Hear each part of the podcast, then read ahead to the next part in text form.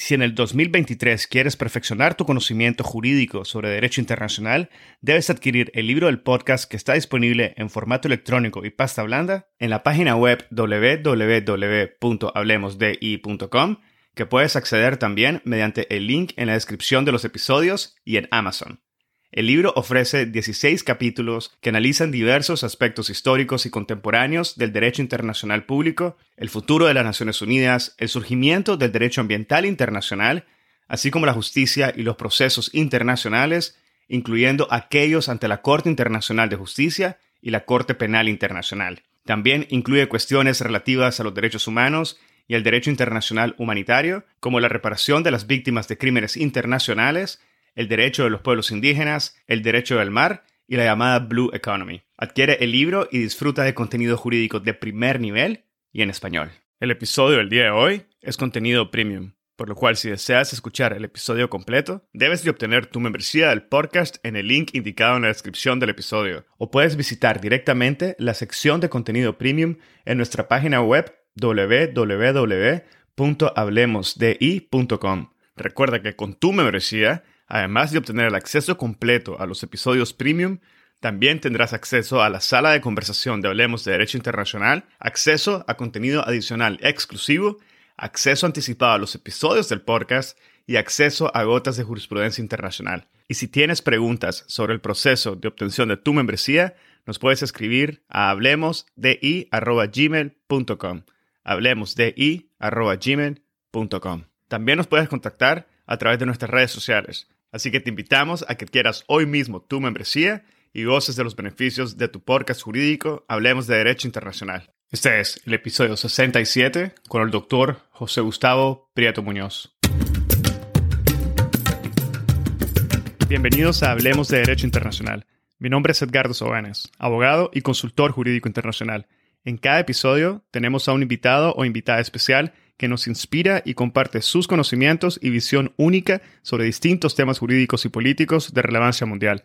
Gracias por estar aquí y ser parte de HDI. En este episodio tuve el gusto de conversar con el doctor José Gustavo Prieto Muñoz sobre el derecho internacional de las inversiones y los derechos humanos. El doctor Prieto inicia ofreciendo valoraciones generales sobre la convergencia e interacción de ambos campos jurídicos. Aborda los distintos sistemas de derechos humanos y los desafíos conceptuales dentro del derecho de las inversiones. Identifica a los actores relevantes en la interacción e implementación de ambos campos y nos comenta sobre los intereses de actores privados, la seguridad jurídica, las obligaciones proporcionales, la independencia de sistemas jurídicos nacionales, el equilibrio entre derechos y obligaciones de las empresas, las agencias estatales y los actores locales. Nos conversa sobre la capacidad económica de las transnacionales y su influencia en ordenamientos jurídicos internos, su impacto en los derechos humanos y los choques entre intereses privados y públicos en las dimensiones constitucionales de los estados. Aclara el papel de las Cortes Constitucionales en el desarrollo del derecho internacional de las inversiones y la protección de los derechos humanos. En una segunda parte del episodio, el doctor Prieto nos habla sobre los mecanismos de solución de controversias y la competencia de los tribunales arbitrales para decidir reclamaciones relacionadas a los derechos humanos. Posteriormente, comparte sus valoraciones sobre la participación de la sociedad civil en procesos de inversiones, la sistematización de un conjunto de principios comunes de inversión no jerárquicos ni supremos y una congruencia normativa. Finaliza ofreciendo sus reflexiones sobre las reformas de los tratados de inversión y la reconfiguración sustancial de los tratados en base a la protección de los derechos humanos. El doctor José Gustavo Prieto Muñoz es investigador postdoctoral y Buff Fellow en el Centro de Derechos Humanos, Derechos Humanos en Contexto, Departamento de Derecho Europeo, Público e Internacional de la Universidad de Jante, Bélgica. Es doctor en Derecho por la Universidad de Verona, Italia. Su perfil incluye la enseñanza e investigación del derecho internacional económico en distintos países, incluyendo su país de origen, el Ecuador, y también Estados Unidos, Italia, Alemania, Bélgica, Ucrania y Rusia.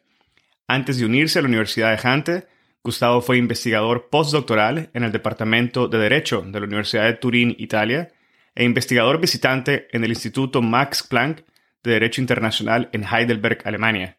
Sus intereses de investigación incluyen la legitimidad en la adjudicación del derecho internacional de inversiones, la protección de los derechos humanos y la gobernanza de infraestructuras digitales. Espero que disfruten de este episodio, lo compartan en sus redes sociales y con quienes consideren podrían beneficiarse del contenido. Esta es la forma más fácil de fomentar el proceso de diseminación y difusión de temas de derecho internacional. Sigan al podcast en Spotify, Google Podcast, Apple Podcast, YouTube o cualquier otra plataforma que utilicen. Ahora, empecemos. Hoy tengo el gran privilegio de dar la bienvenida al podcast al doctor José Gustavo Prieto. Muchas gracias, doctor, por compartir con nosotros en esta mañana. Bienvenido. Eh, gracias a ti por la invitación.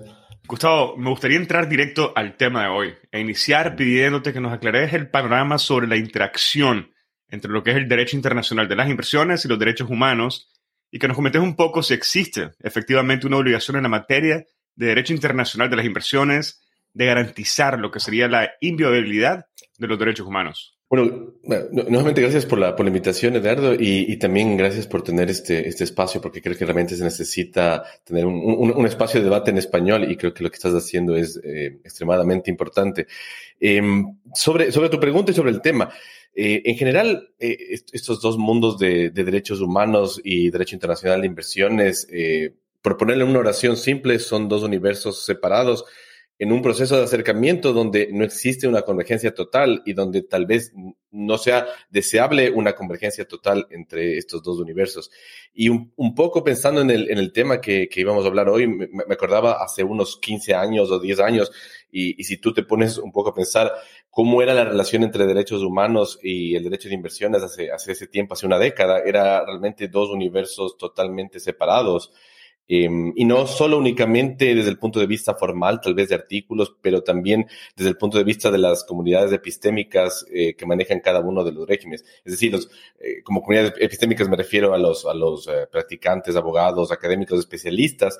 Y hace unos años era impensable de que estas, estas dos comunidades mantengan algún tipo de diálogo. Entonces, de alguna manera vemos esa, esa convergencia y lo que es interesante es entender por qué se da esto y una de las razones es que parte de la crítica que se hacía al, derecho de inversiones, esto que, le llamaban la crisis de legitimidad del derecho de inversiones, se la realizó eh, con un lenguaje de derecho público y de derechos humanos. Y de esto, de alguna manera, generó esta, necesidad de un diálogo entre estas dos comunidades y, de alguna manera vemos este proceso de convergencia, donde ya existe un conocimiento mutuo Em, eh, tal vez no muy profundo, pero al menos de los, de los casos más sensibles de cada uno de los regímenes. Y esa es más o menos una forma de, de contextualizarlo. Eh, eso en, relación a la primera parte. En, relación a la segunda parte de tu pregunta, que, justamente hablas de, la, de, de, si existe una obligación de, de garantizar la, la inviolabilidad de derechos humanos, eso nos lleva a, a, otro desafío, que es el momento actual, y es un, tal vez un desafío conceptual a, qué derechos humanos realmente nos referimos. Y generalmente cuando se habla esta, esa, pregunta en general, siempre hay esta idea de que los derechos humanos se tienen que respetar. Y me parece que es algo que todo el mundo puede estar de acuerdo en eso. Pero cuando vamos desde el punto de vista jurídico práctico, eh, ¿de qué derechos humanos estamos hablando? Y solo en el caso de derechos humanos vemos que existen tres sistemas regionales. Eh, y existen muchas diferencias entre el sistema interamericano, europeo y africano. Una de esas diferencias es que la, concepción de los derechos dentro, por ejemplo, del sistema interamericano implica una dimensión también colectiva y no solo individual. Entonces, una comparación entre derecho, eh, eh, derecho europeo y derecho africano y latinoamericano o eh, interamericano, ya, ya de por sí una serie de desafíos conceptuales y que de alguna manera están abiertos y que eh, permiten que exista todavía un, un, camino por, por, recorrer en el acercamiento de estos dos, eh, de estos dos regímenes. Bueno, doctor, muchísimas gracias por esa primera respuesta introductoria a lo que sería el tema que vamos a conversar el día de hoy. Y me gustaría em, preguntarle si, si podría decirnos de una manera precisa los actores relevantes que tienen una influencia o una participación directa en lo que es la interacción y la convergencia entre el derecho internacional de las inversiones y lo que serían los derechos humanos. Eh, bueno, como actores eh, en derechos humanos podemos nombrar a un, montón de, actores, pero quisiera hacer eh, en, esta interacción precisa lo, primero que he manifestado, los, integrantes de, estas comunidades epistémicas, es decir, los, practicantes que están al final llevando argumentos, es decir, procesando una serie de conflictos transnacionales, tanto económicos, sociales, en un lenguaje de derecho internacional. Entonces vemos que el conocimiento mutuo eh, permite que ciertos argumentos de derechos humanos puedan ser, eh, de alguna manera, puedan permear en el derecho internacional de inversiones. Y lógicamente los em, árbitros o jueces que tienen que resolver estos conflictos, donde cada vez más existe una necesidad de una formación de derecho público en el caso de los adjudicadores de inversiones. Esto de manera eh, específica. pero hay un nuevo actor en esta interacción que me parece que, bueno, es parte del objeto actual de lo que, de lo que estoy investigando, que son las cortes constitucionales.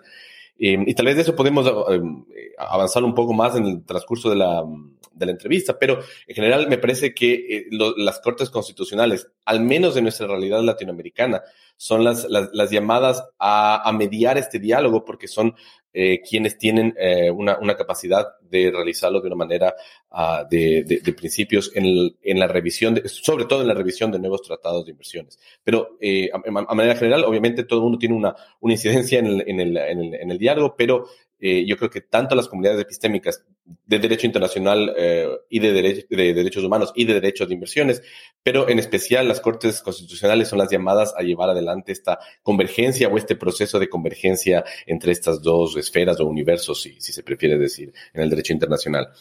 Doctor, ¿se ha manifestado en algún momento que al elevar al plano internacional los derechos e intereses de ciertos actores privados, sin que a su vez se les haya atribuido obligaciones proporcionales, se altera lo que sería el equilibrio de los derechos y las obligaciones entre las empresas, las agencias estatales y los actores locales. Lo que a su vez también podríamos intuir que afecta la diversidad de los intereses protegidos y la fuerza de la protección y la seguridad jurídica. ¿Cuál es su apreciación sobre, sobre esta idea y análisis detrás? Bueno, esto es, una de las, de las preocupaciones que dentro de la sociedad civil se hace hacia el derecho de, inversiones, ¿no es cierto? El, tener esta idea de que si tenemos una, una transnacional, eh, no sé, tal vez la, con, una reputación como Philip Morris o algo así, eh, pueden directamente accionar contra un Estado, mientras que los, los particulares no, no, tienen una forma directa de acceso contra las multinacionales. Eso es, es, algo, inclusive una de las críticas que se ha hecho al régimen. Ahora, desde el punto, o al menos desde, desde lo que yo veo, eh, lo que realmente sucede es eh, una, una, fragmentación de las obligaciones de los, de los, uh, de los inversores. Es decir, no, es, no, es, no es del todo completo el decir eh, que no existen obligaciones que puedan ser eh, llevadas contra inversores. Lo que puede suceder es que en muchos casos eh, existe crisis o falta de independencia en los sistemas eh, jurídicos nacionales que en la práctica realizan inaplicable el que una, un, un, ciudadano de, lo que realmente llamamos el, el, sur global pueda llevar una acción eh, exitosa frente a una transnacional. Entonces vemos que el, el panorama se, se, vuelve un poco más complejo. Eh, y en ese sentido tenemos obligaciones fragmentadas que están dentro de la esfera nacional eh, y que de alguna manera mm, uno también debería preguntarse si es que es necesario el que exista esa esa transposición total al derecho internacional. Es decir, tal vez existe el riesgo de que se sobrecargue el derecho internacional con procesos que pueden ser llevados a cabo en, jurisdicciones nacionales, pero esa es una categoría de obligaciones. Y también tenemos obligaciones emergentes dentro del régimen eh, o obligaciones y también mecanismos para, para proteger derechos humanos que están emergiendo dentro del derecho internacional de inversiones. Y dentro de esto vemos una, una serie de, nuevas herramientas como, eh, por ejemplo, el mismo uh, caso de las counterclaims o contrademandas, eh, donde se está eh, actualizando de alguna manera el derecho internacional de inversiones. Em, y en esto hemos hay, hay, hay, varios casos. Eh, el, que se, el que ahorita se, se, se, me viene a la mente es eh, David Aben contra, como, contra Costa Rica, donde existe un, un, reconocimiento de que si es que una eh, un inversor tiene una, una actividad transnacional, eh, está eh, obviamente obligado también por el cuerpo de normas del derecho internacional y se acepta una, una contrademanda en ese caso, pero existen otros. Eh, eso solo es para dar un ejemplo. Es decir, este, este momento actual donde existe esta fragmentación de obligaciones de los inversores puede pensar en que no exista una manera de exigir uh, obligaciones en contra de, transnacionales, pero yo pienso que eh, el, el, momento actual más bien es eh, de alguna manera en defragmentar esa, esa, esa serie de opciones hasta un punto en el que sea eh, factible hacerlo, porque como lo manifesté en un principio, hay el riesgo de que se sobrecargue al derecho internacional con uh, ciertos casos que deben ir eh, hacia las jurisdicciones eh, locales, como es el caso de las demandas por, uh, por law o de ilícitos internacionales. Doctor, se ha manifestado ya por algún tiempo que el aumento de la capacidad económica de las transnacionales ha llegado a un punto que les permite adaptar lo que sería el ordenamiento jurídico interno de algunos países a sus propios intereses, en especial en aquellos países con un nivel económico bajo y moderado, eh, ya que los condicionan en este sentido que hacen las modificaciones para que puedan mantener sus inversiones. ¿Cuál ha sido el impacto material, tangible, de, estos, de estas adaptaciones y presiones por parte de las transnacionales en lo que se refiere a los derechos humanos? Eh, bueno, es, igual es una, es una pregunta eh, que tiene una realidad compleja. La, primera es que esto, esto es real, pero es algo que va más allá del régimen internacional de inversiones. Es decir, no solo desde los últimos 20 años, pero mucho tiempo atrás vemos que actores privados con un poder económico han surgido y eso ha, cambiado en general el esquema del, derecho global internacional. Y eso vemos eh, en el caso, por ejemplo, de la tecnología, donde existe de alguna manera hasta un tipo de ejercicio de soberanía sobre el espacio digital, sobre con, nuevos actores, donde el, Estado cada vez tiene menos poder en, en, campos específicos, eh, como en el caso, por ejemplo, del, eh, de, de, de criptoases de espacio digital y ese tipo de áreas.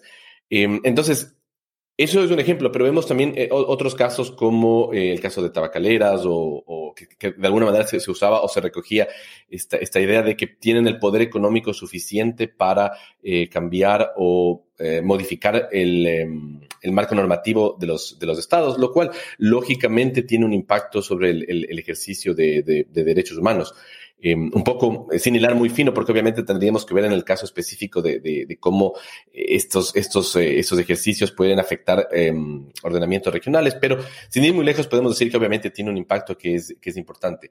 Sin embargo, si nos ponemos a pensar en la causa real, lo que origina el proceso eh, en el que un actor transnacional pueda influir el marco normativo de un Estado, tiene de por sí una premisa de una crisis del Estado en sí, del Estado de Derecho. Es decir, lo que está realmente generando el problema es la ausencia de un Estado de Derecho fuerte, en el sentido de que no existe, por ejemplo, una independencia de funciones. Eh, donde, porque para que una, una, una empresa multinacional pueda acercarse ante un funcionario público y pueda realmente cambiar el estado normativo es porque no existe realmente una división de poderes en ese estado. Y lo que realmente genera eso lo que realmente genera eh, no solo esa, sino una serie de violaciones de derechos humanos, es esa crisis interna eh, de, o, la, o, la, debilidad del Estado de Derecho en, en, una, en, un, en, un, Estado concreto. Y eso me parece que es lo que hay que también tomar en cuenta. En ese sentido, eh, yo, yo, pienso que hasta puede ser en algunos casos deseable que algunos de esos conflictos puedan trascender al, campo internacional, porque existe más posibilidad de tener una transparencia eh, de lo que está sucediendo en el caso, en el campo de, internacional, cuando estas, con, estas controversias llegan a estar a, un nivel internacional y, e inclusive se puede alegar eh, corrupción en, en, un caso específico. Eh, y de alguna manera la información de lo que está sucediendo en un país puede trascender eh, en el campo internacional, lo cual no sucedería.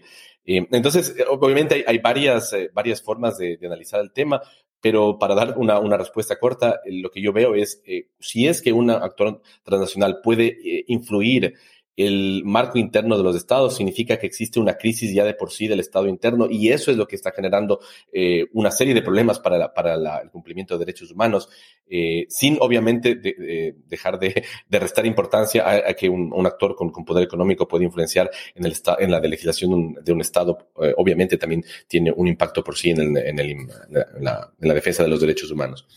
Doctor, en base a lo que nos has mencionado, ¿sería posible todavía indagar un poco más y y que preguntarle cuáles son o cómo se ha visto reflejado este choque entre lo que son los intereses privados y públicos en las dimensiones constitucionales de los estados.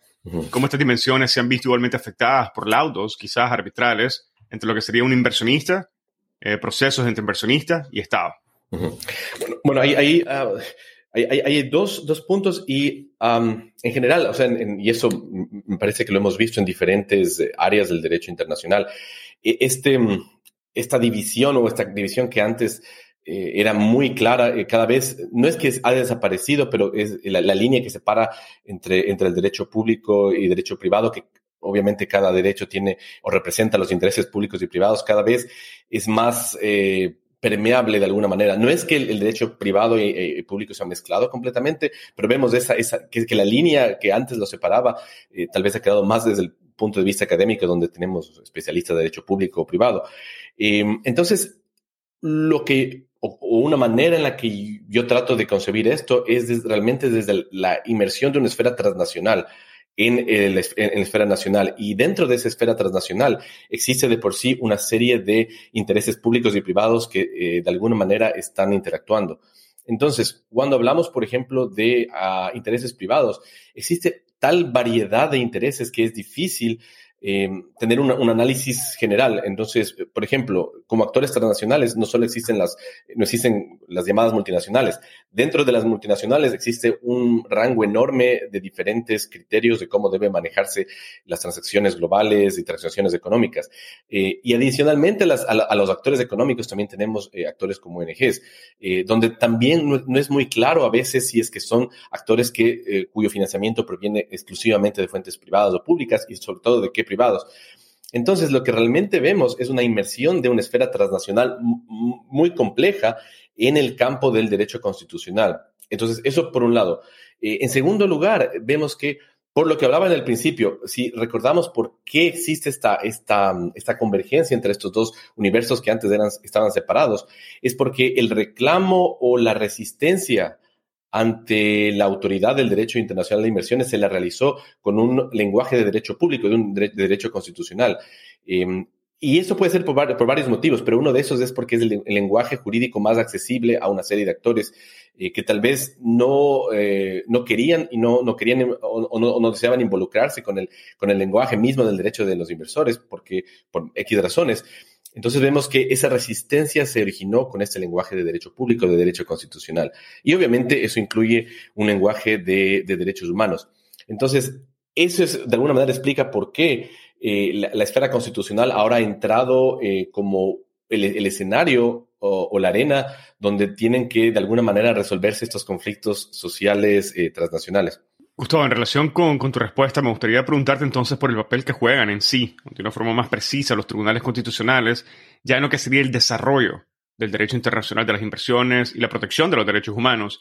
No sé si podrías darnos algunos ejemplos en base a jurisprudencia o referirte a alternativas que consideres aportan a un desarrollo más efectivo, que son al marco o al ámbito de lo que serían la protección de los derechos humanos dentro del contexto del eh, Tratado de Inversiones. Eh, bueno, eh, esto va justo en la, línea de lo que hablaba en un principio. Las, las cortes constitucionales, en especial eh, cortes o tribunales, a veces la, la, palabra cambia dependiendo de la, de la jurisdicción, pero los, los eh, adjudicadores eh, supremos de cada ordenamiento jurídico son, los, son los que actualmente están llamados a llevar a esta convergencia. Eh, y esto por dos, dos factores. El primero, por lo que ya manifesté anteriormente, de que el lenguaje donde se ha manifestado esta resistencia al derecho de inversiones es un lenguaje de, de derecho público, de derecho constitucional. Eh, pero también existen otros factores como el hecho de que las cortes constitucionales llevan de por sí una legitimidad constitucional, que al final es una legitimidad democrática. Es decir, son los órganos que dentro del ordenamiento jurídico eh, tienen la supremacía para interpretar la Constitución.